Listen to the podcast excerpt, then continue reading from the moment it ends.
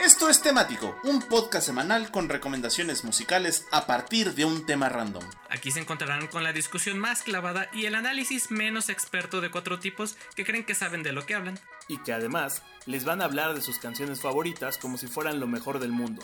Pero eso sí, después de escucharlos, la música no les volverá a sonar igual. Esto es temático, comenzamos. Bienvenidos a temático.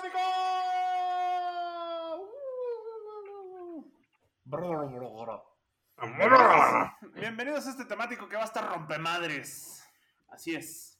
A- ahora sí parece que ya se nos están acabando las ideas, chavos. Ah, hasta el otro año salen otras, no hay pedo. Este, pues sí, bienvenidos a este su Banana Cast favorito, antes Spacecast, antes Podcast, eh, que se transmite todos los miércoles más o menos eso de las 10 de la noche y que pueden encontrar en Spotify con playlist mus- musical integrado. Así es. Y, Y ya libres de COVID. y ya libres de COVID. Y nada más y nada menos, la semana pasada ahí estaba el Matita contagiando los radioescuchas. Espero que se Perdóname, hayan- pero yo me, yo me he estado cuidando todo el tiempo. Nah, no es cierto. Ah, se crean. Ah, se crean. Ah, se crean. La, la neta hicimos beso de tres y por eso me contaste. O sea, nos quedamos de ver para la junta, la, la junta de accionistas anual y, y empezamos con un pues, ¿qué pedo? ¿Unos besos o qué? unos becerros o qué. Y pues pasó Unos lo que becerros en la pasó. bocina, como- Una cosa llevó a la otra y Ajá. Cyrax se asustó tanto que. ¿Se acuerdan de la, de, de la escena de, de eso cuando el bully vea, vea eso y se le pone el pelo claro? Pues eso le, le pone pasó. blanco, sí, así, pero morado. Así, güey. Estábamos en la Sí, junta sí, de sí. accionistas cuando le dije, cómprame, te compro tus acciones, págamelas, te las pago con unos besos. El resto sucedió. Órale, pues. Y estufas. Sacando cri- criptomonedas con besos, ¿qué hubo? Qué guys, Sí. qué guys. Besos. Unos y este, becerros. criptobecerros, ¿eh? Sí, ahí está, ahí está el pan. La, la nueva criptomoneda, criptobecerros. Criptobecerros, muy bien. Que jalan y mugen.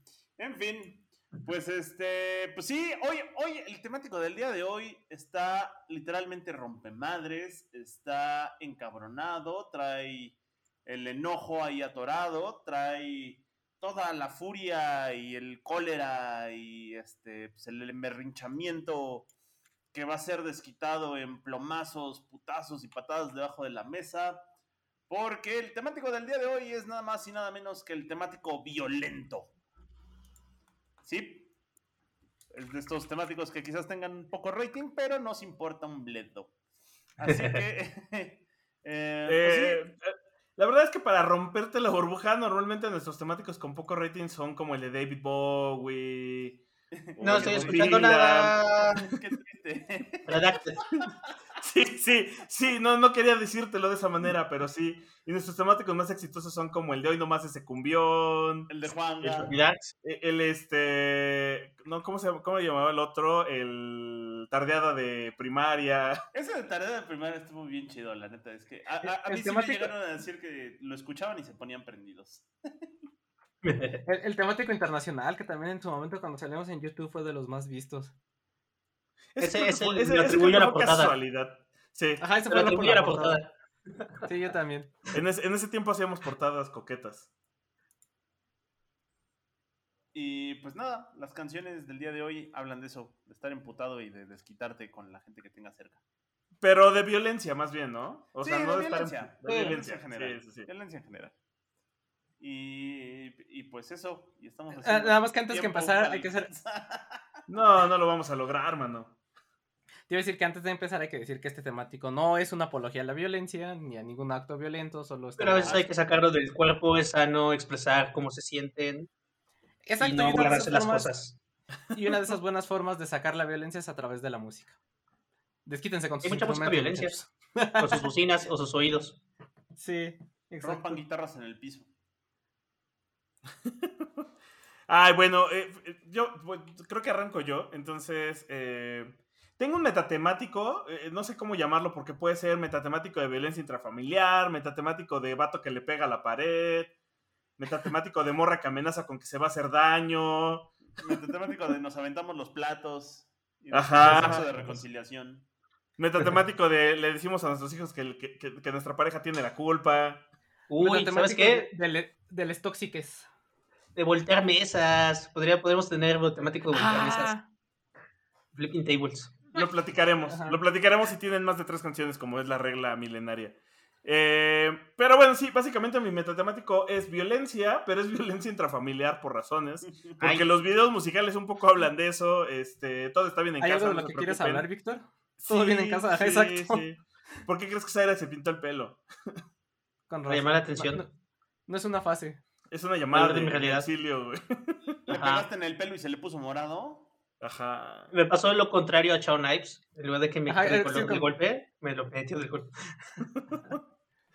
Qué mal sonó eso, eh, pero lo vamos a dejar pasar.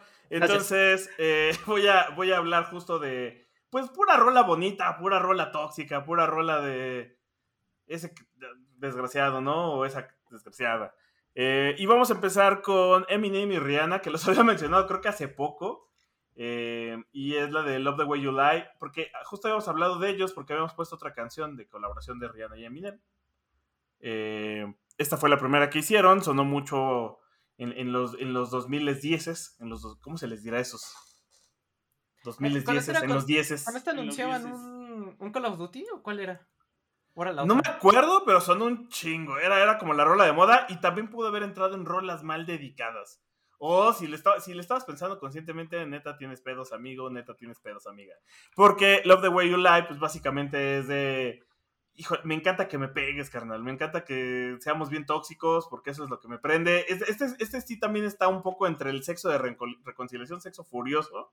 Porque sí habla de todo está mal y todo está de la chingada, pero como que somos adictos a la, a, a- a- a- a la, a la mala maña, carnal. Al amor apache, pero no me llaman. Exacto, un poquito va por ahí. Eh, y, y- y- y el video es de Rihanna Eminem con la casa quemándose y ellos de estoy cool, todo está bien, porque así es como me gusta vivir. Así, así, así tiene Sí, que ser. está. Entonces, cuando estaba pensando en el violento, pues lo primero que se me ocurrió es que creo que esta canción iría perfecto porque hay mucha violencia ahí, mucha violencia en las, cacha- en las casas, mucha violencia en la calle. Iba a decir las mismas, las dos cosas al mismo tiempo. Iba a decir mucha violencia en las cachas, coches, Las diches. canchas. También en las Ajá. canchas. También. En las canchas también hay mucha violencia y podríamos haber puesto algo de fútbol. Eso pudo haber sido. También pudo haber entrado. Muy, muy, muy con pirueta, muy con calzador, pero pues muy, muy, muy haciendo un pie. Pude haber puesto algo de fútbol. Pero no, vamos a poner este de Eminem y Rihanna. eh, y pues ya de ahí empezamos con el temático, chavos. Temático violento. Y eh, aunque el señor productor diga que esta ya la había puesto, la verdad es que no lo habíamos puesto, solo la habíamos mencionado cuando pusimos a los monkeys, no me acuerdo quién, porque esta no... La no pusiste en el de putazos, güey. ¿Quieres que nos agarre? Te ven Metro Valderas al rato. Va, órale, juega. No, no es cierto, putazos no, no la pusimos, solo la mencionamos que podría haber entrado, pero la verdad es que la estaba, estaba guardando para este tema ultra temático, iba a decir, para este temático de ultra violento. Y vámonos precisamente con la canción que se llama 1-2 Ultraviolento de Los Violadores. Que eh, el nombre puede parecer un, un poquito, un mucho transgresor, pero ahorita que les dé el contexto del nombre ya va a tener todo el sentido del, del mundo. Entonces, Los Violadores fue esta banda de punk argentina formada en Buenos Aires a principios de, de los 80s. Y pues fue estas bandas pioneras de tanto del género eh, como del rock en tu idioma, digámoslo así. Y es considerado eh, una de las primeras bandas que llegaron a tener impacto a nivel Latinoamérica de punk, así a- a- a ese punto, ¿no? Y eh, justo mi metatemático, una vez llegados a este punto, es el metatemático de punk latinoamericano. Ahorita les voy, a explicar más sobre, sobre este tema y sobre otros exponentes del género.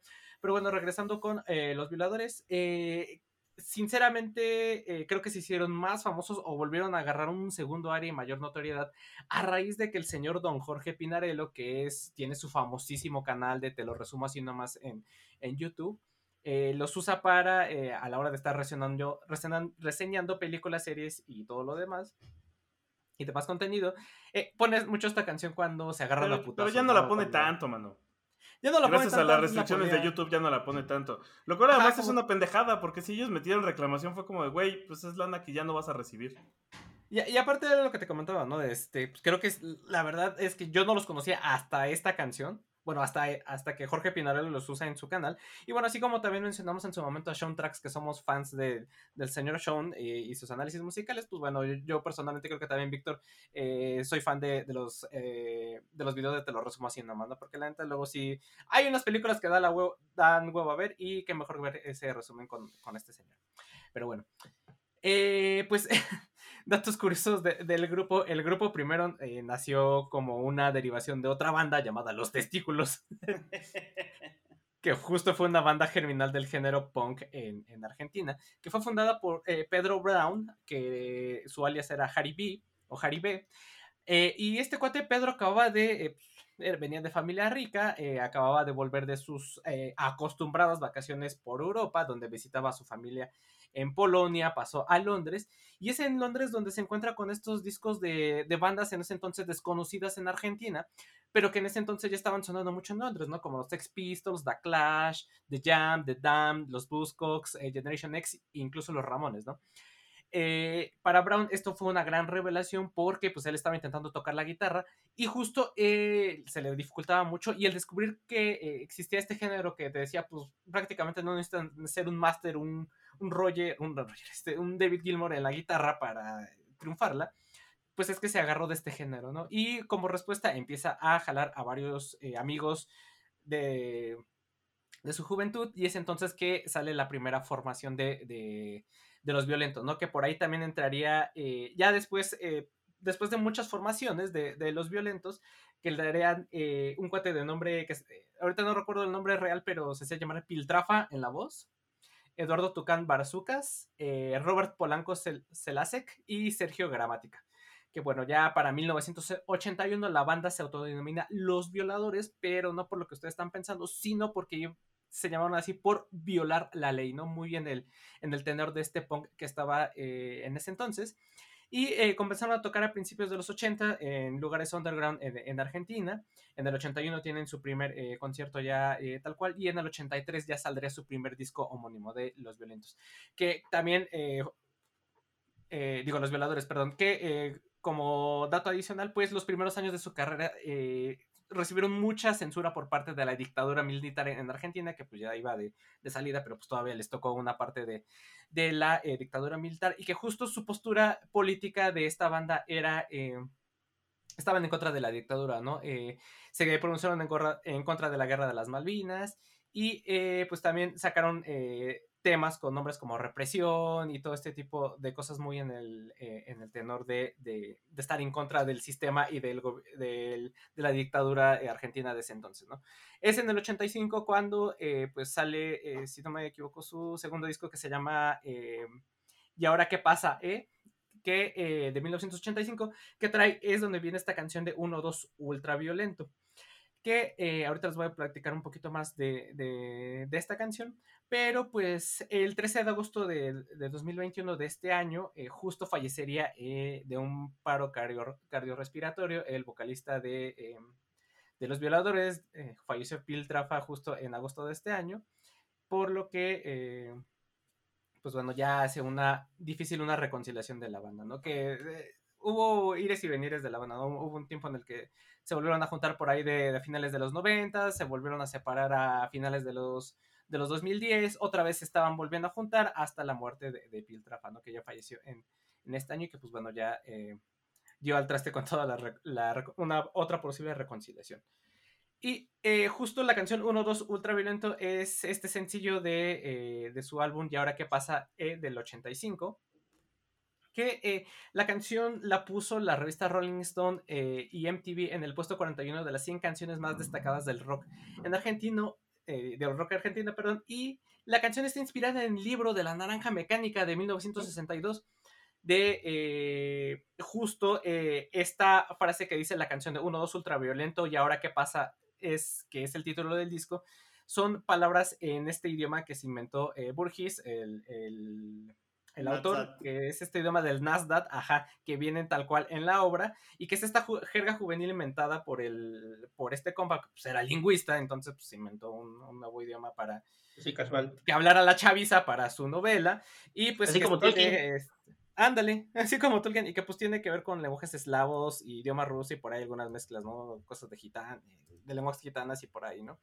Entonces, eh, justo toman muchos, el, tanto el nombre como el disco de Los Violadores y esto de 1, 2, 3 Violento, toma mucha inspiración de la obra de, de, de Burgess, de La Naranja Mecánica y también de la película de, de la adaptación cinematográfica de, de Stanley Kubrick de esta, de esta novela. Entonces, por ahí viene también el nombre de esta canción y la inspiración para esta, eh, esta rola en específico, para ponernos eh, estúpidos y ultraviolentos, como, como dice la canción.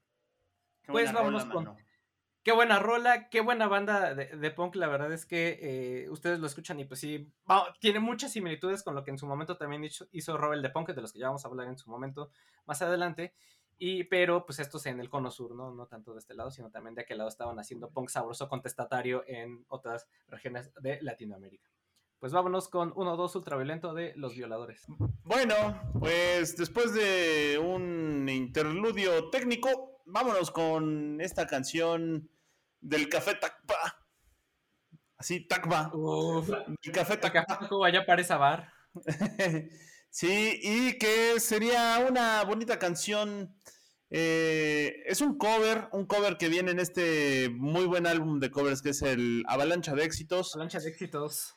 Y que eh, la versión original, los que la interpretaran originalmente dirían, es una bonita canción acerca de una bonita publicación que nos enseñó a hacer tamales de nuestra abuelita, este, que, que- que el, que el vecino era transvesti y se guardaba a todos en el refri. De- este, de violó la mató la enterrola. Violó la mató la pistola. Exactamente. Entonces, pues, evidentemente estamos hablando de alarma, alarma la de todos, uno, dos, tres, patada y cos. Patada y co- Bonita canción que describe una publicación que ya dejó de existir hace algunos años, pero que fue legendaria en su momento, que era El Alarma, un, un diario semanal de nota roja, bueno, especializado en nota roja, aunque también tenía otras cosas como invasiones extraterrestres, eh, levantamientos de muertos, este, te podías casar con, con- con cubanas y además un bonito crucigrama al final de la publicación. Eh, este, este alarma eh, se caracterizaba por, porque tenía un letrero amarillo gigantesco que decía alarma, tal cual así. Y como les bien les menciono, era una publicación legendaria y de culto, ahora incluso de culto hasta las publicaciones viejas con noticias muy antiguas, porque hablaba de nota roja, ¿no? Y de todo lo sangriento y violento que se podía llegar a poner esta ciudad capital de México. Ahora la realidad so- sobrepasó a la ficción, ahora la verdad es que ya el diario del diario, eh, pues ya le queda corto a la alarma, ¿no? Ya, la- eh, ya no es lo de antes. Pero pues sí, si en algún momento llegan a ver una de estas este, publicaciones en alguna, en algún puesto de, de viejo, en alguna librería de viejo, eh, si ustedes son aficionados a este morbo casi casi gore, o gore como le dicen por ahí, pues échenle, échenle un clavado, no, no van a caer mal decepcionados, siempre van a ver alguna que otra cabeza, alguien les va a echar una mano, van a poder ver una... Ahí, e- esa- eso se convirtió en el. ¿Cómo se llamaba este? El de ahora. El gráfico. En el, El gráfico. metro. Por cierto, Moy, aléjate del micro un poco porque no lo hables tan de cerca. Ahí, Nada más ahí. para complementar lo que, lo que decía, para complementar lo que estaba diciendo que el lema de la alarma era únicamente la verdad, y la verdad escrito con, con mayúsculas. Sí. Entonces, pues ahí está el asunto. Y de todas estas historias de violencia y terror que había, la los de la botellita de Jerez en su momento, eh, por allá de 1984, que estuvieran sacando su primer disco como agrupación, le harían una canción que se llama Alarma la de tos, y en donde nos narra, y lo podrán ustedes escuchar ahorita que, que oigan la canción, toda una historia que involucra desgracia tras desgracia, violencia tras violencia, y donde todo, todo tiene un fatídico final lleno de sangre, violencia y corrupción. Porque, pues, eso- pelos. y pelos. Y pelos, muchos pelos.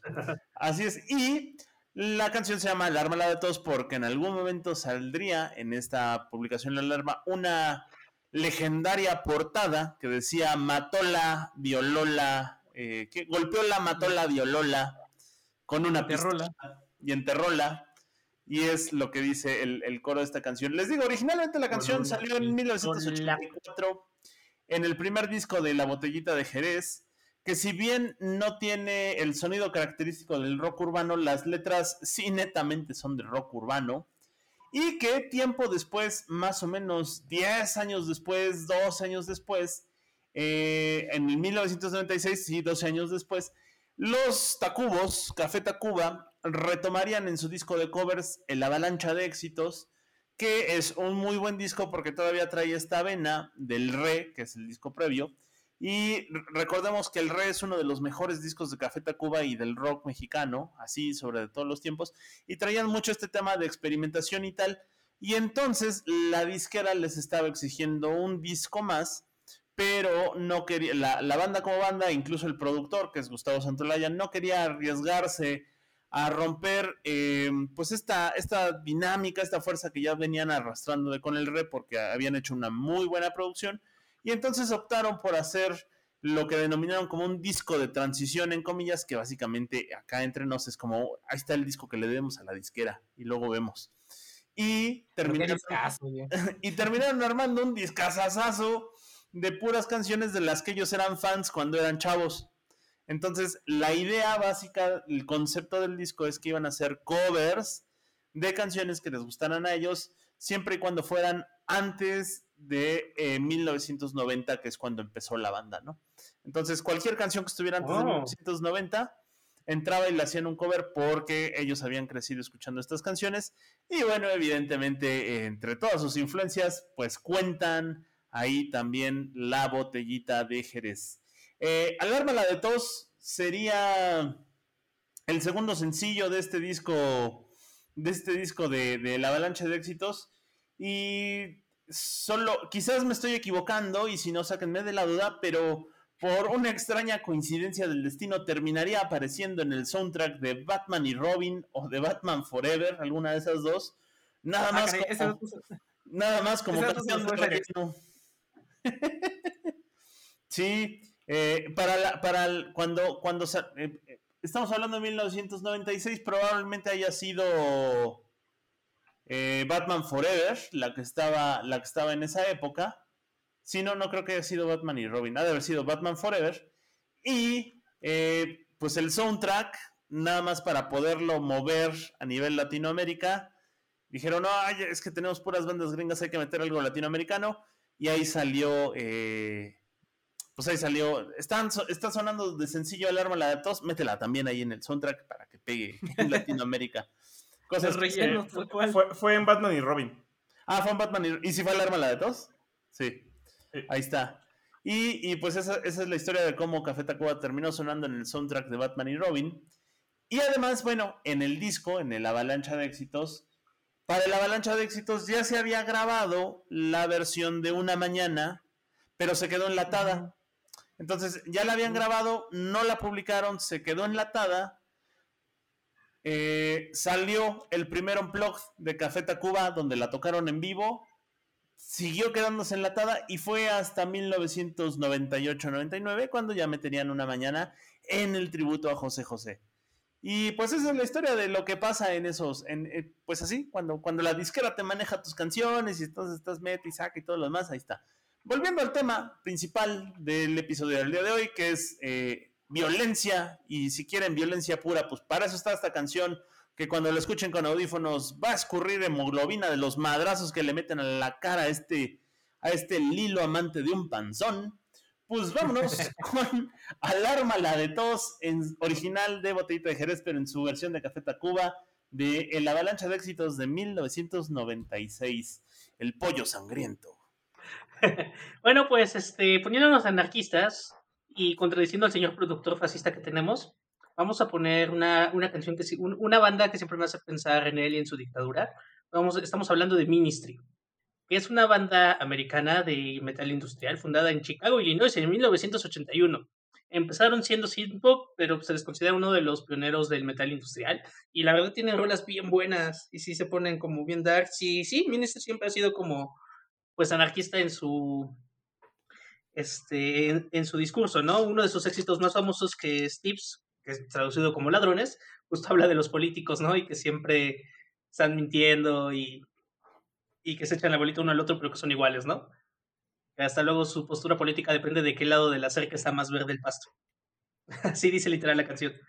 Que pues Tips es, un rolonazo. Le hace, es una canción aparte que está como que Limp que tiene la onda de hacerle un cover en vivo, casi cada que toca. Entonces, e- Eso está como siempre se me hace interesantito. Y pues nada, hace poco, en el 2020, estaban, bueno, más bien en 2019 estaban haciendo nuevas canciones para una gira que tenían planeada por Australia y Japón y pues hubo cuarentena y ya no hubo gira.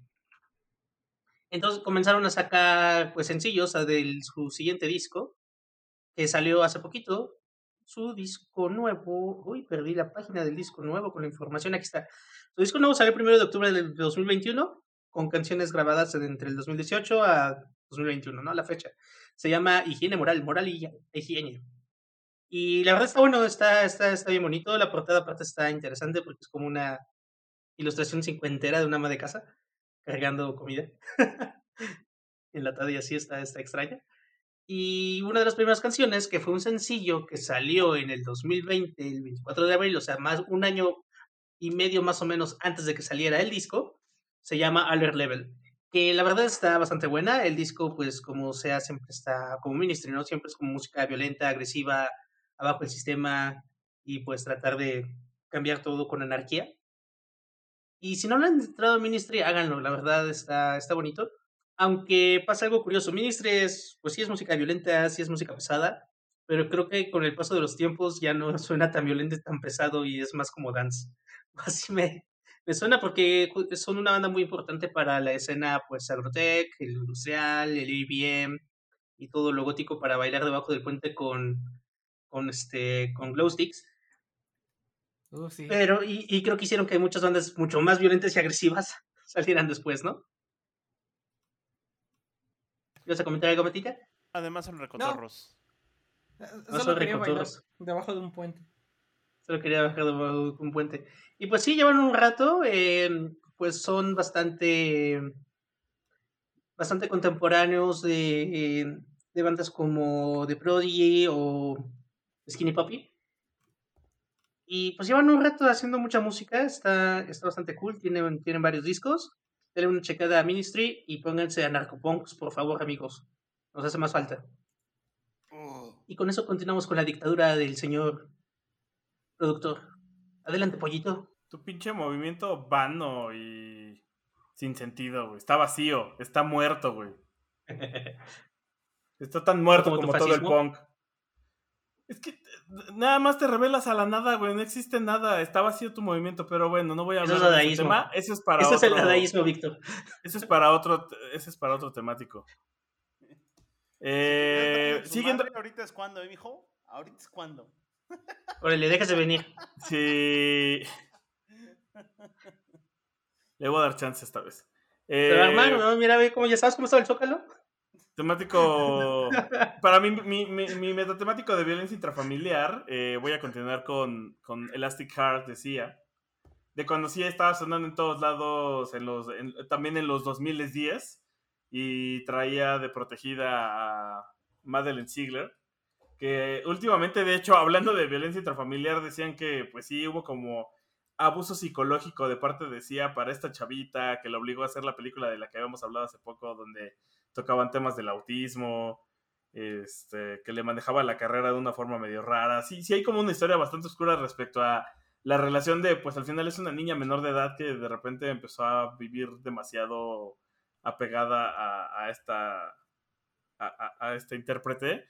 Pero también es la que pues salía en Dams Mom- ¿Es la que salió de Dams Moms también? exacto, también no Ah, no podemos mames, sí. o sea, ya, ve- ya venía explotada la niña, o sea, sí, sí, sí, ya ven explotadísima. la es, es muy probable que los papás permitieran que eso sucediera y que todos dijeran, pues, "Eh, mira, está pagando las cuentas, pone el pan en la mesa. Hay, hay muchachos que ya quisieran tener ese empleo, ¿no? Eh, y justo este video causó mucha controversia porque es el video en donde sale ella en una jaula con Shia LaBeouf y como que un poco la canción habla de, de una relación de pareja en donde hay abuso. Y pues estamos hablando de un vato en sus 30 con una niña en sus 12, 13 años. Entonces, sí era como freaky el asunto. Y además porque salían como e- e- ella en su payasito. ¿Cómo se llaman estas cosas? Tutú, en su tutú. Tutú. Pues no es un tutú porque no tiene la faldita. Sí, son- no, es un mayón, pues. Leotardo. Y. Ándale, eso. Leopardo. Leopardo. Leonardo, en su Leonardo. Y, y este güey sale, pues, en un boxer hipermamado, hiperviolento. Y hay, y hay como ultraviolento. Y hay un subtexto bastante. O sea, sí vean el video, véanlo con un ojo crítico. Y sí hay un subtexto bastante. Está returbio, mano. Está returbio el, el- el- el asunto que está sucediendo. Y la rola, la rola está padre. Es esa época en la que todas las canciones que sacaba pegaban. Este, y, y nadie la odiaba. Es como Bono en los noventas. Eh, y pues va muy de la mano de- del metatemático de violencia intrafamiliar. Yo creo que encaja perfecto con, con, las canciones que estoy poniendo. No sé qué tan perfecto encaja con las canciones que están poniendo ustedes.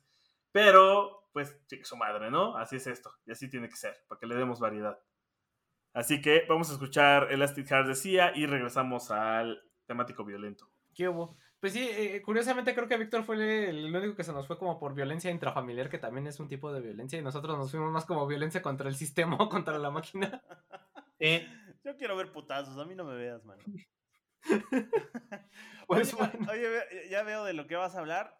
Háblate de barata y descontón ya de paso, ¿no? Justo. Ay, sí, es que, puto, eh, de hecho le iba a mencionar en el mismo segmento, sí la voy a, sí la voy a mencionar, ahora te desconto. pero espérame, te me estás, te me estás Sí. adelantando porque justo era, era la triada perfecta para este, eh, para este metatemático, pero lo vamos a Aparte que tienen dejar en- muchos, muchas canciones así, ¿no? De ese tipo de covers como el caso. Ajá. Eh, pero eh, era la canción perfecta, pero como ya la habíamos puesto en esa de para agarrarse a putazos, esa de barata y descontón de trolebús, pues bueno, ya no se vale repetir, entonces solo se va a quedar en mención honorífica, ¿no? Nada más como dato curioso es que le estaba hablando hace rato de, de- de Los Violadores, esta banda de punk argentina, que eh, justo también para eh, que se llegaran a promocionar en el radio y otras estaciones eh, durante la dictadura y como forma de censura, hubo un tiempo en el que se llamaron Los Voladores, así nada más era el, era, era el dato curioso que se me pasó a decirles la, la vez pasada. Eh, pues bien, vámonos con una de estas bandas semilleras de Café Tacuba, de las que ya estaba mencionando eh, que- en, el en su segmento anterior, y que justo eh, son mencionados por Café Tacuba en esta banda de, de la de la chica banda, ¿no? Que justo que le dio su amor en un concierto de Rebelde Punk. Que Rebelde Punk es este grupo de punk que nació en la Ciudad de México en 1980 y que pues fue formado básicamente por Arturo Bernstein, mejor conocido como El Soldado, que es el voz y la batería de, de, de Rebel de Punk, ¿no? Que empezaron ¿El por ahí de Soldado del Amor? 1980, El Soldado del Amor, Ah, en El esta Soldado guerra de Trujillo. Que eh, aquí lo que comenta eh, El Soldado es que eh, formó primero la banda con- junto con Javier Baviera, que habían estado en una banda que se llamaba Size y que se jaló a Beto Xerox y a, y a Loco Olivetti en el bajo y que sí fue, fue como se hizo la primera agrupación de, de Rebel de Punk, también con, también con base en, eh, bueno, usando elementos de, de Dangerous Rhythm de- o de Ritmo Peligroso, que también era esta banda de, de punk eh, de, esos, de aquellos años de México. Y bueno, Rebel de ha pasado por un millón y medio de, eh, de formaciones, pero total, siempre la, la base ahí es Arturo Bernstein, que es, les comento, el soldado, ¿no? Y pues, total que Rebel de Punk se convirtió en uno de los grupos más importantes e influyentes de la escena punk de, de nuestro país. Y pues llegaron a alternar incluso a bandas, con bandas de la talla de los Ramones, los Misfits, los Dead Kennedys, y con, con otras bandas también del calibre, de ese calibre de, de México, ¿no? Como el Tri, Café Tacuba, Specimen, Masacre eh, 68. Quiero La hablar de. Specimen. Sí, Specimen y todas estas bandotas que ustedes podían ver en carteles eh, pegados en postes que se iban, iban a tocar en el Rayo o en el centro de Buenas bardas. También lo pintaban en bardas. Ajá. En bardas y en cualquier lugar donde se le pueden En la arena Adolfo López Mateos. el, el Adolfo López Pa- Paseos, exacto. Y eh, justo Rebel de Punk empezó eh, en 1981 participando en el concurso de Un Rock al Chopo, que era como este concurso de bandas de rock que tenía el, el tianguis del- cultural del Chopo en ese entonces. Y, y es ahí donde aparecen primero en esta recopilación de rock nacional que hicieron eh, en ese entonces. Y ya para 1984 graban su primer eh, eh, disco como tal, su primer LP llamado Pirata 1, para darnos cuenta de, de por dónde iba toda esta onda de- del punk, ¿no? Y también eh, justo le empezaron a abrir en ese entonces a bandas como el Tri o hasta incluso a Steppenwolf, ¿no? Estos de, de Born to Be Wild cuando, vinieron aquí al país. Eh, pues tan es su, ah, su emoción por, el punk y su fascinación que eh, el soldado en a partir de 1985, el último domingo del año, si no me equivoco, es cuando él instituciona el Día del Punk, ¿no? Y es cuando se junta a varias bandas de precisamente de, la escena nacional del punk a, a tocar en, bueno, últimamente ya no lo he hecho por la pandemia, pero esa es la intención de reunir a distintas bandas del punk nacional para eh, festejar el Día del Punk. ¿no? Lo que él dice en una entrevista es, bueno, si los arquitectos y los carteros tienen su día, ¿por qué el ¿Por punk el no punk va a no? también tener su día, no? Ajá, y es entonces Estoy de acuerdo. El, el, el Día del Punk, que es el último domingo del, del mes, ¿no? digo, día del año, no lo, no lo recuerdo, ¿no? Y eh, pues lo que les comentaba, ¿no? Eh, hay una entrevista muy padre que le hacen ahí a el soldado en, eh, en, eh, en este periódico de La Jornada. La, la entrevista ya tiene años, es es del 2004, pero todavía la pueden encontrar por ahí en, en internet. Y eh, lo que él menciona, en, en este, bueno, para empezar, eh, dice que el, el cuate, el reportero de la jornada, dice que va en un taxi, eh, justo van por la Sanfe, por la San Felipe de Jesús, y de repente se pierden. Entonces no había Google Maps, ni los sistemas de GPS estaban tan de moda como ahorita. Le pregunta a una señora, oiga, ¿cómo llego a la calle de tal? No, pues no sé. No, pues es que ve- vengo a ver al cuate, al soldado de Rebel de Punk. Ah, sí, mire, se va por allá, ¿no? Y ya le, le dio indicaciones de por dónde. O sea que es súper conocidísimo la San Felipe de Jesús, el, el ¿Entonces era soldado. y Sanfe? ya- Ajá, él dice que en ese entonces al menos estaba en la Sanfe, La Sanfe. que jus- justo es donde está uno de los tianguis más extensos y más variados de, de nuestro, de nuestro país, y o al menos de, de la ciudad. Y pues lo que él menciona en, en esta entrevista justo es que eh, una de las cosas que a él lo empezaron a inspirar, eh, pues es el, precisamente este punk contestatario, ¿no? En contra de- del gobierno, que era justo cuando ya empezaban a eh, levantarse este veto que se había hecho después de del Festival de Rock y Ruedas de, de Avándaro, que, que impuso el, eh, el gobierno mexicano para el, el rock nacional. Justo después se empieza a destapar toda esta estas bandas como Rebel de Pong empiezan a iniciarse en el camino. Lo que él comenta el soldado es que él esto lo hacía por hobby, que él era un simple obrero que pues, le gustaba la música y empezó a, eh, a- agarrar la guitarra hasta que él- le empezó a gustar y pues empezó ya a vivir de eso. Pero que pues sí fueron momentos eh, pues sí complicados, pero pues de mucha talacha para ellos, ¿no? Precisamente por esto, ¿no? Por esta esencia del punk, ¿no? Él también menciona que pues él... eh, esta actitud que tenían los Sex Pistols de vivir eh, al día y de pues esta actitud de, de pues, estar enca- encabronados contra el sistema, pero pues lo, lo que yo digo es que pues al menos eh, los Sex Pistols pues no es comparable el estar encabronado contra el sistema en Londres que estar encabronado contra el sistema en México, ¿no? En la Ciudad de México, en un barrio olvidado, ¿no? Es- son cuestiones totalmente distintas. A lo mejor es un poco romántico que los de Sex Pistols piensen que se van a quedar sin, sin comer o nada más que viven al día a día en, en Londres, pero pues aquí sí es tal cual, ¿no? Aquí sí las personas sí Así es el día el día. Aquí sí es al día al día tal cual, ¿no? Y ya nada más para, ah, para terminar esta entrevista está muy vaciada porque al final cuenta anécdotas. Eh, dice que de repente estaban dando un toquín en Iztapalapa, se empezaron a dar plomazos y de repente ya habían matado al representante al que los había llevado.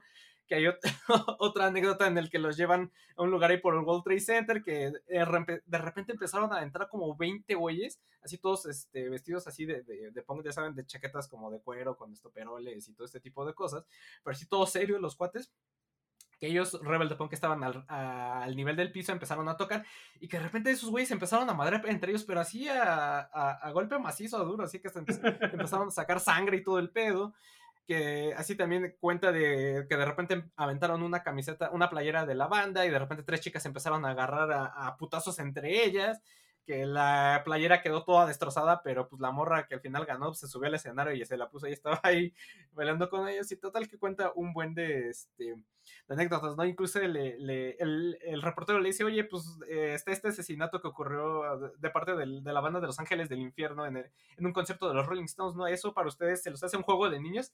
Dice, ¿a poco eso? Y le contesta el soldado, ¿a poco eso es lo más grueso que ha pasado? No, hombre, no, una vez en Xochimilco estábamos tocando y de repente se plomaron unos güeyes contra otros. eh, el bajista terminó eh, tocando eh, tirado en el piso porque se, pues, se tiraron al piso, Ajá. pero pues seguían tocando y de repente todos se fueron, ya no había nadie, pues resultó que al, organiz- al organizador de la tocada le metieron unos plomazos en la panza. Y total que cuéntanos anécdotas muy Así padres, casual. este, así casual, ajá, el, el soldado de Rebel de Punk. Y ya para terminar, pues la canción justo que vamos a poner es esta. de- Con esta canción me acuerdo mucho de Moik, no sé por qué. No, no ¿Te sé por qué me acuerdo mucho de Moik con esta Ajá, pero es de este disco del 2000, 2001, no me acuerdo, de por, de por esas fechas de, de Rebel de Punk llamado Ramomex, donde precisamente le hacen un tributo a los Ramones cantando canciones originales de, eh, de los Ramones, pero en español, o sea, les hicieron una traducción. Hay unos que están, o la, la mayoría es que están muy buenos, y uno de esos es este, ¿no? Que es Bidon de Brad, que aquí lo tradujeron como Brad, Dale al chaval. bat. Ajá, con un, con un bat de béisbol, ye, oye, oye. Oh, y pues yeah, justo la, la original oh, es de Los Ramones, yeah. viene en su disco debut de Los Ramones. Y lo que cuentan, eh, si no me equivoco, eh, Joey estaba que se inspiró porque estaban en, en un parque de juegos donde había, eh, que había cerca de su casa, y que de repente había una mujer con un niño gritando, una horrible niña gritando por todos lados, eh, y corriendo sin motivos aparentes, y que de repente este, le dice a su cuate, ay, le ay, hay que pagarle al mocoso, ¿no? Con un bat de béisbol, ¿no? Y de ahí empezó la, esta, esta canción de golpea al mocoso con un bat de béisbol, que aquí muy ingeniosamente los Ramones hacen, digo, los Ramones, Rebel de Punk hace esta traducción de dale al chaval con un bat de béisbol, ¿no? Es que es una traducción eh, literal y tal cual y que le queda como al niño al dedo a esta canción, ¿no? Ellos también Pues, no tienen sé uno de aquí en, la, en el Reino Unido, ¿no? Sí, creo que también por ahí tienen, eh, pues sí, eran muy fans de, de los Ramones, de los Sex Pistols, tienen un buen de, de covers estas bandas, también chequen las canciones de, de originales de, de Rebel de Punk, porque pues no tienen, pierde como les comentaba, es, son estos grupos que pues igual y no tuvieron tanto impacto, a lo mejor no sé, como un Fobia, como a lo mejor un Café Tacuba, pero pues fueron inspirados, eh, fueron inspiración de estas bandas que vinieron después y que pues además también fueron, eh, están ahí en esta amalgama, ¿no? Entre las, digamos, las bandas fresitas, como digamos Fobia, Café Tacuba, Zoe y todo lo que vino después, y las bandas del rock este, urbano, ¿no? Como Charlie Montana, este Specimen, Atóxico, este, eh, Sam Sam y todos estos, todo interpuesto. Y incluso el Aragán también. Pero pues no sé qué, no sé qué anécdotas tenga muy con Rebel de Punk. ¿Qué, qué- qué anécdotas? pues de, de esas de, de, de oler tina, hermano. Ah, de cuando que no entraran al centro de convenciones Tlatelolco con cigarro, ¿no? Sí, esa es una. Este. Alguna vez ustedes no lo van a creer, bueno, los escuchas no lo van a creer, pero se hacían conciertos en las islas de CU y pagabas con un Ah. kilo de arroz y 10 pesos, mano. Y esta es de esas bandas que estaban ahí en esos carteles. Siempre, siempre. Pues listo, muchachos, vámonos con. Dale al chaval con un bat de béisbol de Rebel de Punk. Bueno, Sí, pues hablando de, de madrazos, este. Vámonos con madrazos por ser incomprendidos. Les déjenme les platico de un disco que se llama Santa Furia. El Santa Santa, Furia. El, el Santa Furia de Metallica, también Estoy conocido muy encabronado 2003, ¿no? contigo. como Santenger. El, el Santa Furia, fíjense que viene siendo el, el octavo disco de estudio de estos cuates de Metallica que últimamente han salido mucho a la conversación en, en este podcast.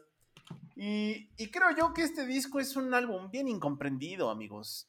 La neta es que me gusta el- mucho. todo el mundo dice que está regacho, que está mal producido, que está re feo. Hasta el mismo grupo luego lo niega porque ya en sus conciertos no tocan, no tocan canciones que vienen en esta.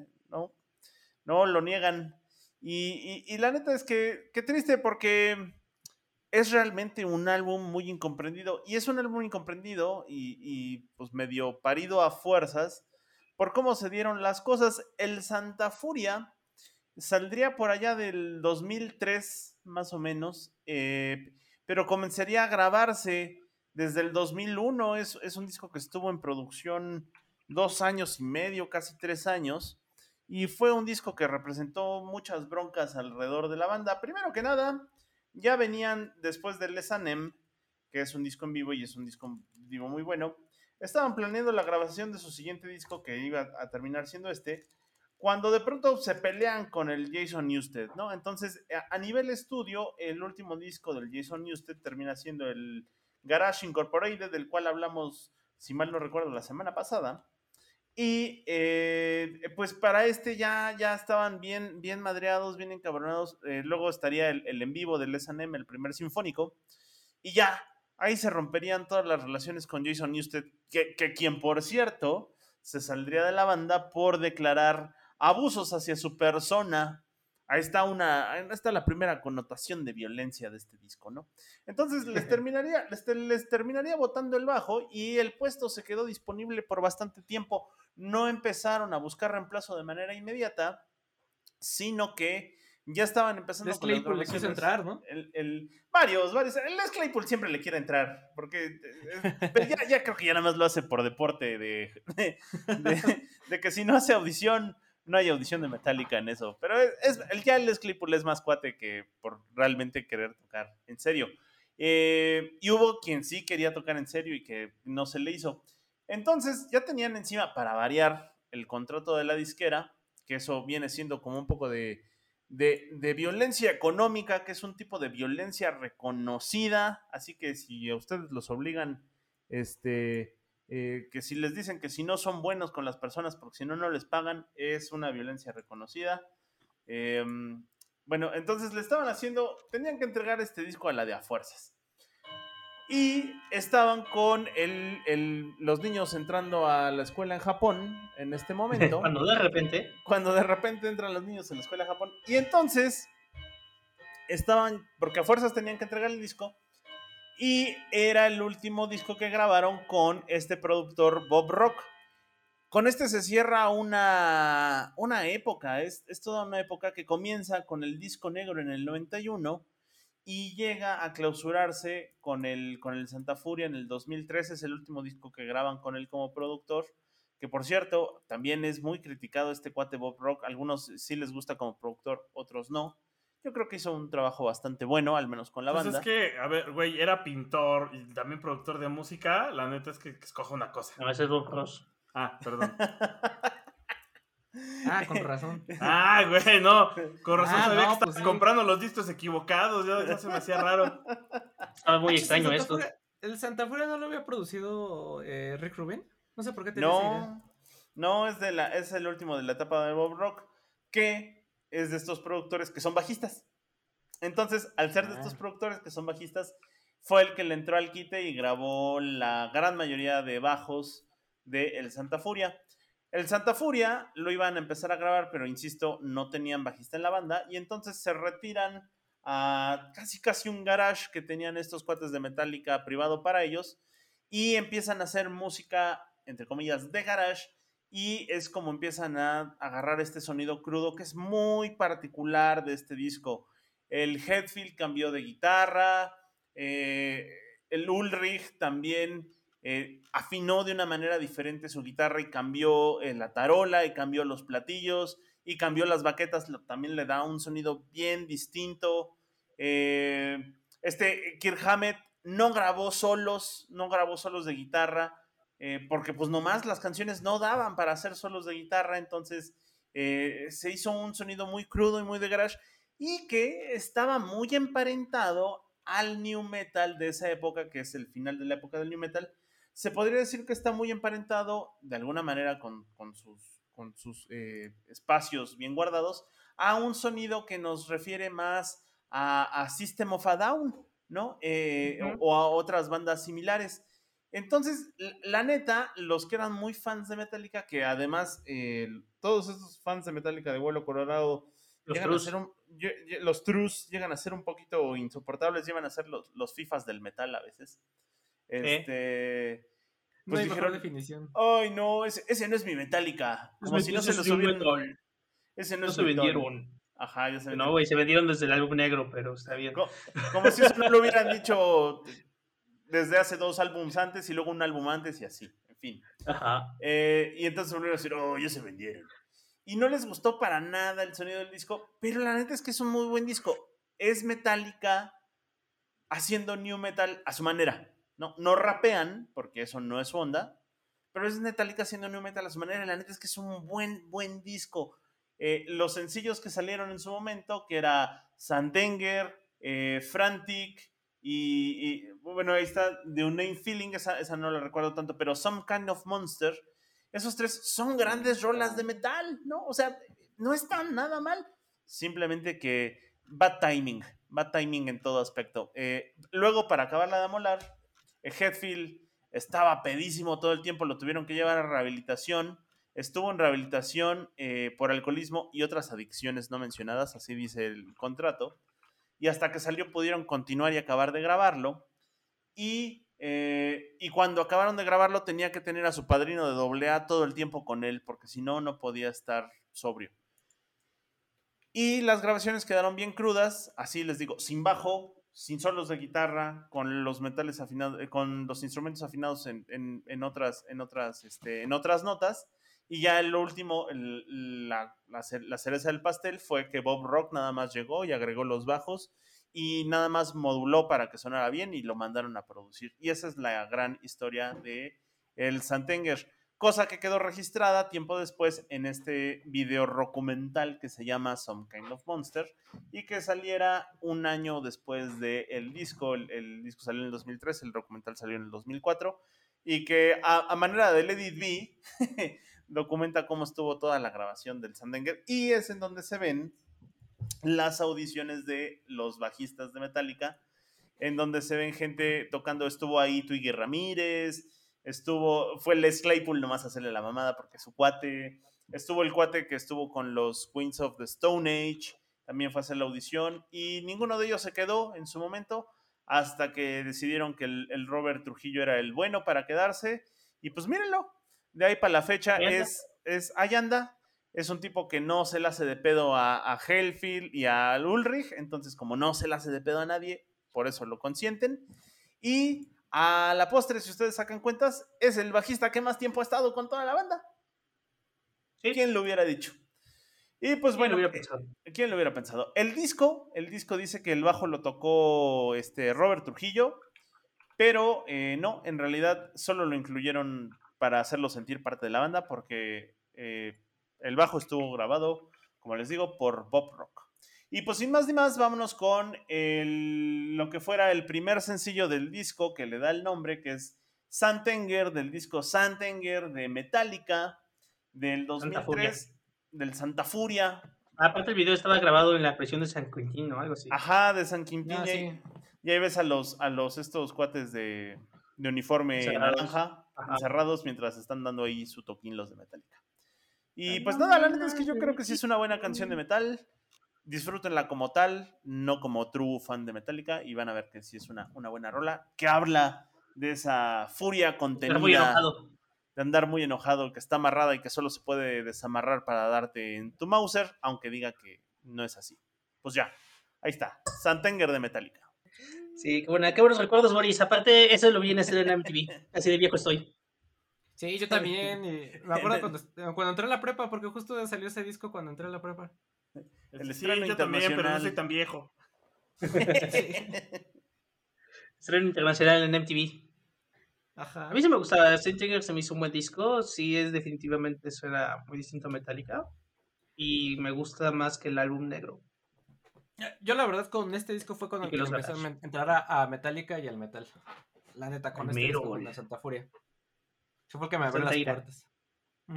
Sí, sí, está, está, está bueno. Y bueno, continuando con el, con el show, pues vamos a seguir hablando de música electrónica. Creo que también este temático últimamente hemos puesto mucho Agrotech y vamos a seguir haciéndolo. Por favor. Hombre, faltaba más. Muchas gracias. Vamos a seguir con los, Yo eh, los glow sticks en el, debajo del puente. Ajá. Pues esta vez vamos justo a hablar más de el Agrotech, es este subgénero del electroindustrial, también conocido como el electro. Electro. lo que te iba a decir. Electro es uno de mis nombres favoritos para este género. Electro. Y que por ejemplo hace poquito pusimos a Dulce Líquido, ¿no? Ahorita pues, Sí, hace a poco Dulce Líquido pusimos a hace no Dulce mucho. Líquido en ajá, Anticristianos, que es este proyecto alterno de, de, de Hocico.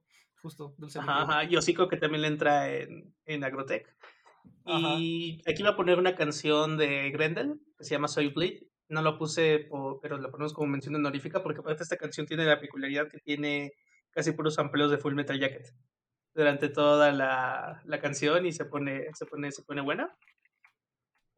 Y pues sí, es, es- está, está muy divertido el género. Y vamos a escuchar una canción de una banda que se llama Suicide Commando que son de Bélgica, comenzaron en 1986, son justo para bailarle a todo lo que da.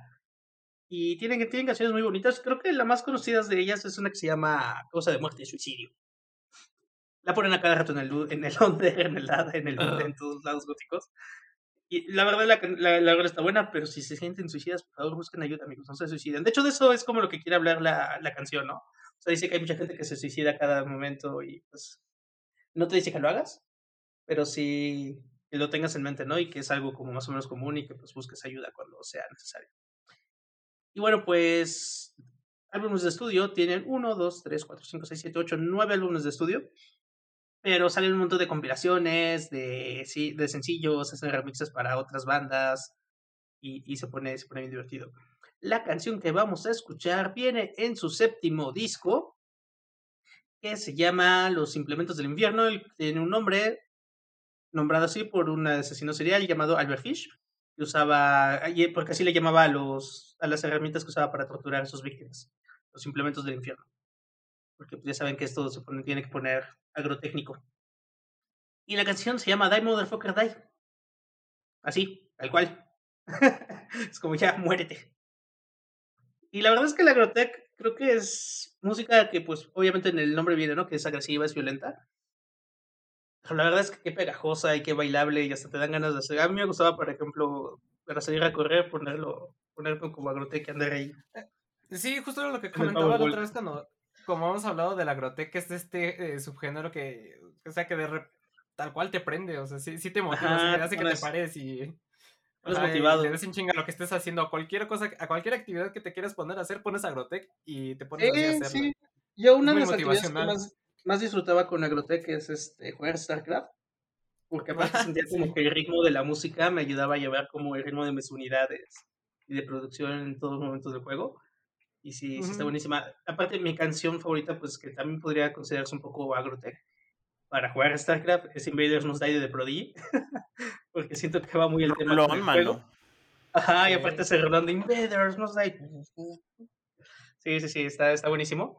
Y si, por ejemplo, ubican esas canciones como Invaders Must Die o Omen que salen en, en Kikas y en otras 20.000 películas, entrenle a, a Suicide Commando y pues dale una checada. Tienen, tienen bastante, bastante este, repertorio.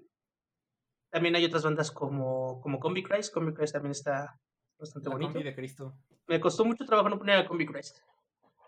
Porque aparte Combi Christ tiene canciones muy, muy agresivas todo el tiempo. Pero bueno, esta de Suicide Commando no se queda atrás.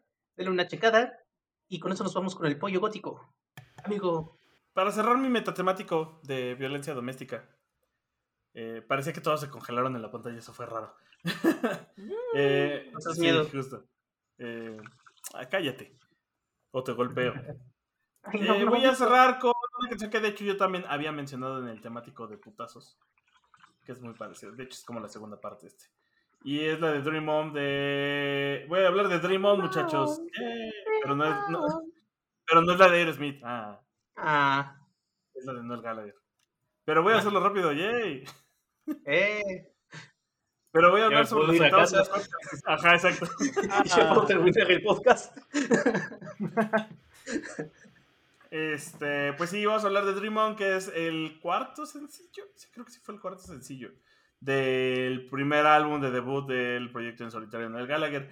Que por ahí decían que iba a sacar disco, que anda, lo, lo andan pique pique, porque andan sacando cada rato notas para. Ya saben que como.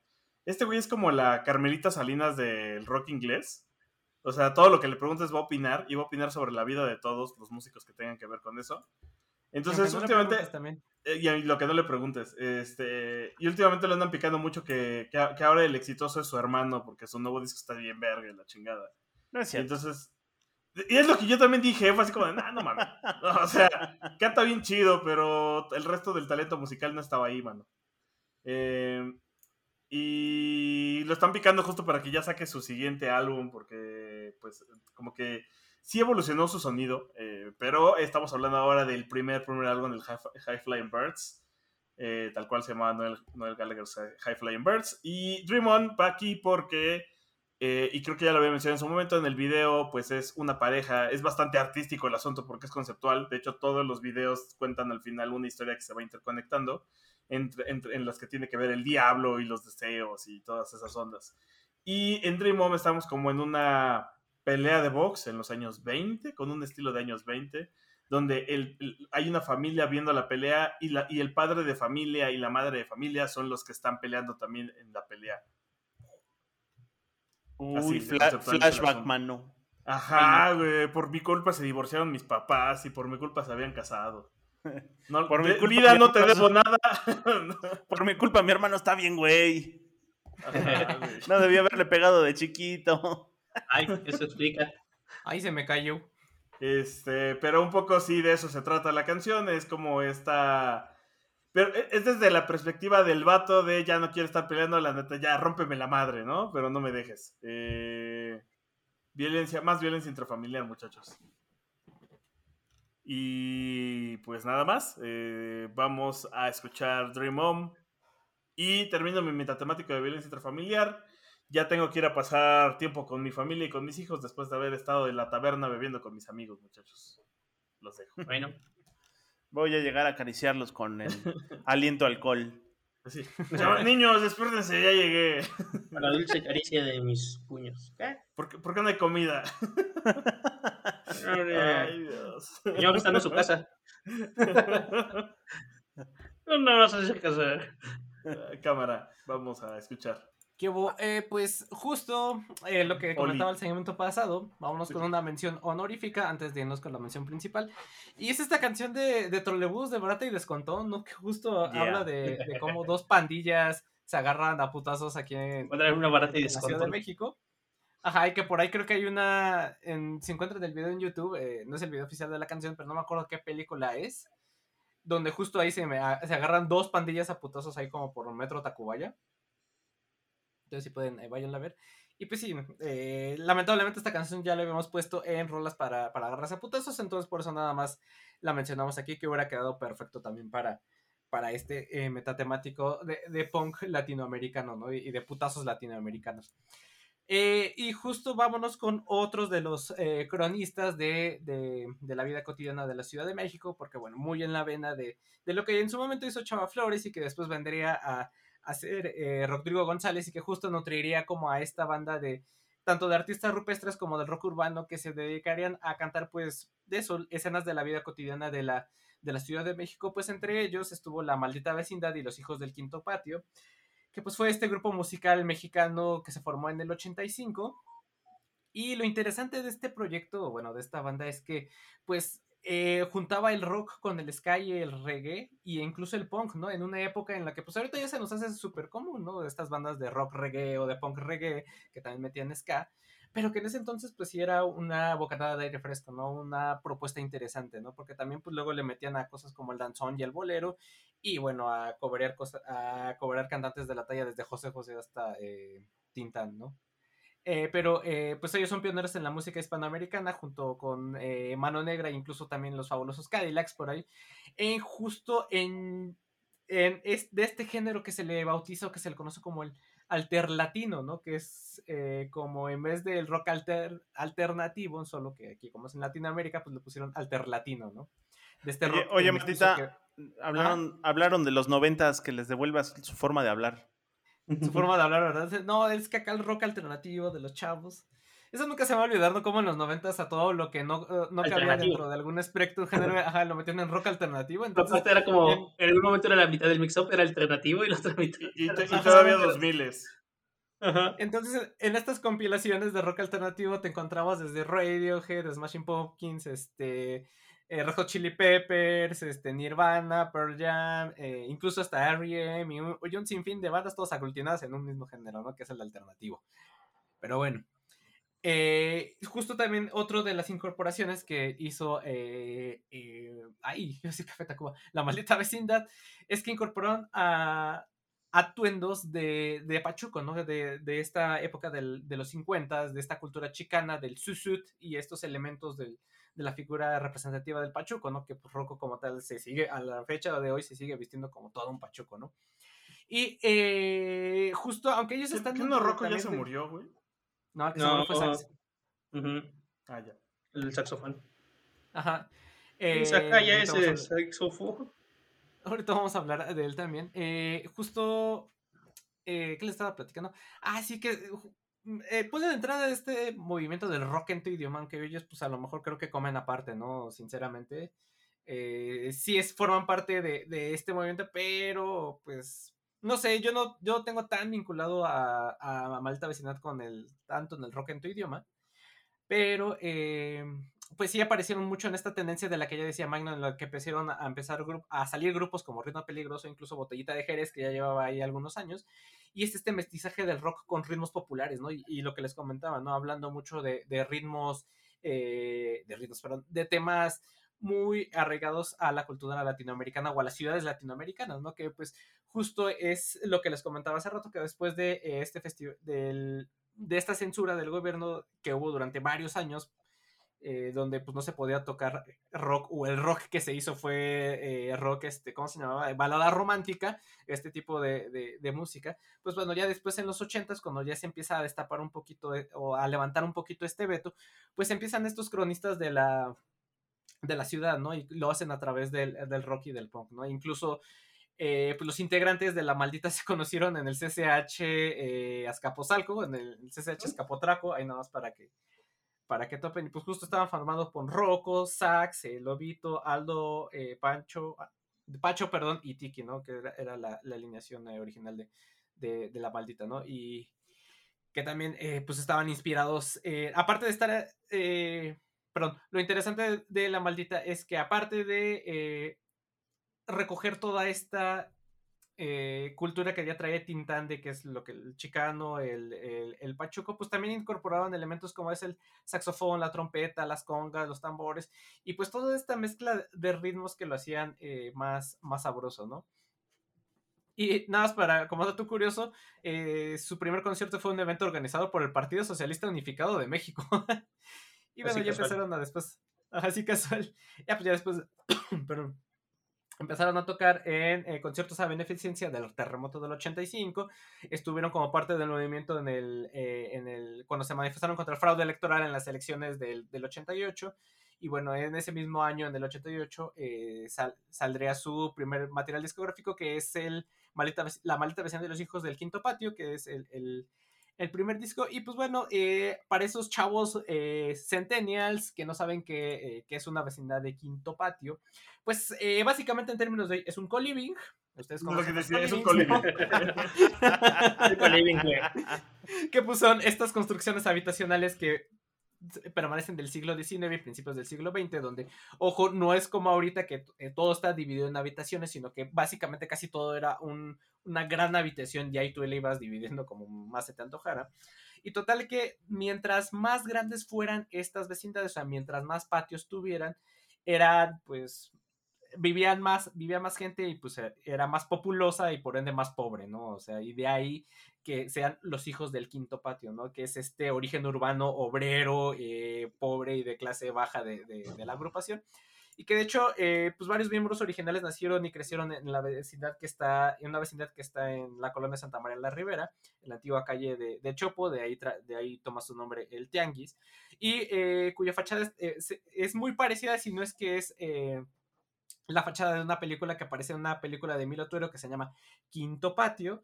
Y por eso a la, esta vecindad le empezaron a decir así, que era la vecindad del quinto patio, y bueno, de ahí que sean la maldita vecindad y los hijos del quinto patio, ¿no? Y como dato curioso también, pues Quinto Patio es una canción también que cantaba Emilio Tuero que decía esto de, esto de por vivir en quinto patio desprecias mis besos, ¿no? Así como de, pues nada más porque soy pobre, me desprecias chiquita, ¿no? Y pues nada, ya para terminar, vamos con esta canción de eh, La Maldita Vecindad, que no sabes, estaba entre la pañón que también podría haber entrado, pero creo que me voy a terminar decidiendo por eh, Poco de Sangre, que es esta eh, crónica de la ciudad donde pues básicamente un junior, un white chican en su carro nuevecito blanco atropella a un niño que está pidiendo este dinero en la, en la calle, ¿no? Que está vendiendo chicles ahí la calle de este gran disco que es El Circo de 1991, uno de mis discos favoritos de, toda la vida, me atrevería a decir, este, El Circo de la Maldita Vecindad. Discaso. Y que sí es un discazo y que me recuerda mucho cuando estaba eh, en Morrillo, cuando le empecé a entrar a este, todo este tipo de, géneros gracias a mis hermanos. Hecho entonces, lo dicho. Ah, voy, mira, ahí voy, voy, yo. Bueno, pues, pues justo para eh, ya en mi último segmento de esto, que es violencia pura, Em, Pura y, y pura Massacration, pues lo único que me queda decirles es que se esperen tantito y sangren. O sea, esp- espérate y sangra. Espérate y sangra. Este, o lo que es Wait and Bleed. eh, sería la. Yo creo que es la primer famosa. La primer canción famosa de estos cuates de Slipknot. Cuando. Banda favorita de Víctor. de estas bandas que, que triggerean a nuestro señor productor cuando decimos New Metal. Ustedes quieren que les rompa su madre, ¿verdad? Eh, es, es el episodio del día de hoy, mano. Es otra. No mames. Es No un, está es un padre, spin-off güey. del, del No, cabronaverso. no está bien, güey. No está bien tener blackouts y de repente amanecer con los nudillos ensangrentados y dolorosos. Ah, Todo torcido. y las, paredes todas madreadas.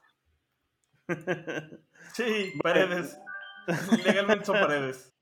Sí, Con sangre güey. que no es la tuya. Legalmente son paredes. Búrlate de mis paredes de cartón, culero. En fin.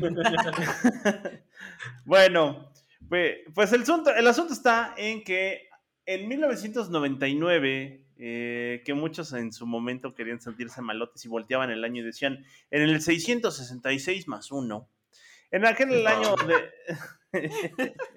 y que No decía- y que- y A que- ver, güey, de, de- de mi amigo el Pai no vas a estar hablando, ¿eh? Culero, no te lo voy a permitir. No sé si se lo permito. Sigue hablando de mí. Qué buen año. Sí, qué buen año. Y que además decían que ahí se iba a acabar el mundo en el año 2000 cuando Eh, Lástima que no. hasta Prince decía eso. hasta Prince y eso. Pues había mucha, mucha eh, gente. El, el metal ya no era lo que era antes. Y entonces los chavos de esa época ya no querían ser virtuosos de solos este, extremadamente largos, sino más bien querían ser tremendamente brutales y machacantes y aplastantes y gritar y gritar desde lo más profundo de sus entrañas que se iban, que ojalá se pudrieran todos y se largaran al infierno. Y justo de esta vena que cada vez eh, las bandas de esa, época, de esa época competían porque la banda nueva fuera cada vez más escandalosa que la banda anterior. Y entonces podíamos encontrar de todo tipo de new metal como el de Limp Bizkit, que es como eh, el, el referente del género. Pero luego llegó Korn y Korn eran más pesados que Limp Bizkit y eran todavía más dañados. Y cuando todos decían, ay, qué malotes son los del maíz, los hijos del maíz, Los llegan del estos, llegan estos de Slipknot, literalmente echando un montón porque eran nueve pelados, nueve pelados todos enmascarados, gritando y este y, y- y aventando cosas en el escenario y hacían de todo tipo de locuras en el escenario en sus buenos años, como cortarse con vidrios, vomitarle al público, romper los instrumentos. El baterista hasta se levantaba en una base giratoria y empezaba a dar Ah, vueltas sí, así como- vueltas. A la Tommy Lee. co- como en feria. Y de todos los integrantes tenían uno. Bueno, evidentemente en esa época tenías que tener un DJ entre tus integrantes para poder rayar discos. Sí. Y tenían a uno en especial que era el payaso. Ustedes pueden identificar a Slipknot por el payaso. payaso que realmente no hace nada más que se sube a bailar y aventar cosas en el escenario cuando están tocando. Eh, y, Y pues, saludar a la banda Yugaló. y, y- y- ajá, exactamente. Entonces, eh, de alguna manera, eh, esa generación se sentía muy identificada como que con todo ese odio que estaba ahí resguardado, que era un odio y, un- y una furia todavía más en, en otro sentido, porque la generación X y esta furia que se desató en su momento con el grunge, pues todavía tenía como esta parte de, de nihilismo, como de que ya estaban haciéndose adultos mayores de edad y no encontraban sentido en la vida. Pero luego estaban los chavitos que le seguían, que eran los primeros hijos de estos, o la generación intermedia, los, los, los early millennials. Y estos cuates Hola. eran, eran eh, en esa época, en 1999, yo estaba ahí, yo era de esos y puedo dar fe. Ser un, un chavo, un, un chamaco encabronado, un chamaco de secundaria encabronado con la vida. Y en y entonces te hacía mucho sentido que cuando decían rompe, mata, grita, sangra, pues te resonara desde lo más profundo de tu corazón, porque sí, eso es lo que querías hacer. Eh, tiempo después, eh, ya se calmaron un poco más las cosas y desafortunadamente nos dimos cuenta que esto del new metal, aunque hubo exponentes muy buenos de música, terminó siendo una ola comercial de las disqueras para vendernos música. Y este, y bueno, pues ya seguimos con nuestras vidas. Eh, en fin, y No, ahora no somos- dejamos llegar a los conciertos, pero bueno. Pero bueno, ahí está. Ahora vamos Y- al, al Notfest.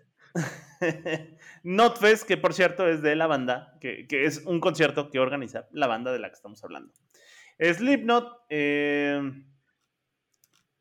se me hacía una muy buena banda a sus inicios, ya después como que, eh, no sé, luego todos los discos se me hicieron muy iguales. Pero eh, esta de Wait and Bleed es una canción que me gusta mucho, porque musicalmente hablando se me hace demasiado emparentada con Fate No More, banda que también me gusta muchísimo. Uy, Pueden, escuchar el sonido de Wait and Bleed y está tremendamente relacionada con trabajos previos que hicieran en su momento los Fey No More. Es una muy buena rola para lo que es y pues sí, habla de odio y desesperación y de toda esta época oscura que fue 1999 al menos con todo el coraje dentro, pero es una buena rola para gritar y aventar cosas. Entonces, Ahí está, Wait and Bleed del disco, del primer disco de Slipknot, de, que es Slipknot, de la banda Slipknot. Eh, ¿Puede Wait and decir Bleed- Slipknot? no. Pues Wait and Bleed de 1999 y rompan cosas. Y bueno, volvemos con haciéndole segunda a Boris con el New Metal. Y está bien que bonito con la vida porque está bien que, o sea, sí el New Metal fue al final como más un publicity stunt y una onda de marketing para vendernos discos y conciertos, pero creo que sí nos dejó uno que sea medianamente aceptado en el mainstream tener música con gritos guturales y pesaditos, ¿no? Dos, que el metal le subiera tres rayitas a su desmadre, lo cual también agradezco bastante. Porque empezamos a tener cosas como el extreme metal o el deathcore, el grind metal y pues cosas que le trepaban El- un poquito más. El agro. El agro, el agro metal, el metal conceptual de, van- de vanguardia, como, como las cosas que le gustan a Chu. ¿Cómo se llaman? Este, Video That Me es un ejemplo de ello. Uy, sí. Y creo que también, pues hizo que. Creo que también eh, eh, el New Metal hizo esta separación entre los trus y los no trus. Lo cual metió igual como la capacidad de meter otros instrumentos más allá de guitarras, bajos eléctricos y baterías en el metal. Entonces empezamos a tener como más crecimiento del metal instrumental, sinfónico, con, justo con DJs, con este, partes hip hoperas, rapeadas en algunos casos, con partes de música electrónica incluso, ¿no? Lo cual pues está chido, creo que, creo que el new metal, más allá, o, o más bien el metal de los 2000 que por algún motivo englobamos en new metal, a pesar de que tenemos bandas de shoegaze como los Deftones, eh, nos llevaron, ya se ríe, ¿no?